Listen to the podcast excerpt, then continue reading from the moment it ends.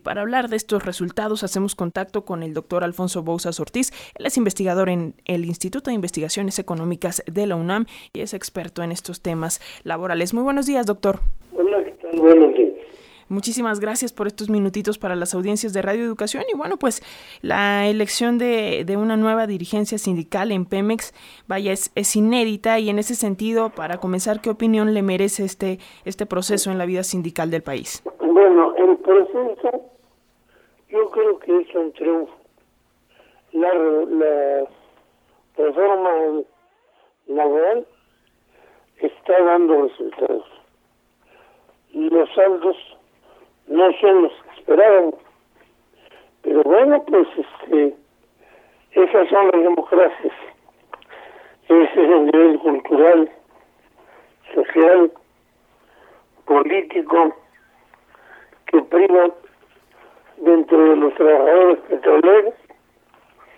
Eso es lo que se ha logrado con 40 años de sometimiento, corrupción, chantaje, venta de plazas y hegemonía de líderes, no, no es la Secretaría General. Ahí son más de 100 líderes de, de, regionales, de seccionales, en fin, que son muchos los controles que se ejercen eh. y de ahí que tengamos como saldo pues el que esta persona que precisamente tiene acusaciones penales de fraude, de defraudación económica del sindicato, sea el que llegue a la Secretaría General. Hay que entenderlo, hay que aceptarlo, hay que asumirlo y que sean los trabajadores los que escriben la siguiente página. Exacto, doctor, porque bueno, pues como ya lo decíamos, el ganador fue Ricardo Aldana, eh, considerada mano derecha de Carlos Romero de Champs, y en ese sentido, pues sí, la pregunta es si realmente se logrará quitar este estigma de, pues, de un sindicato corrupto, de un sindicato controlador de su gremio.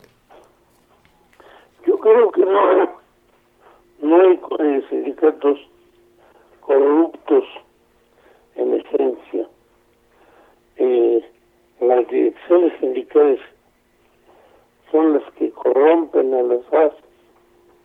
Y en un momento dado en el que la necesidad de trabajo es tan, tan grande, bueno, pues yo creo que hay que entender por qué las bases hacen lo que hacen.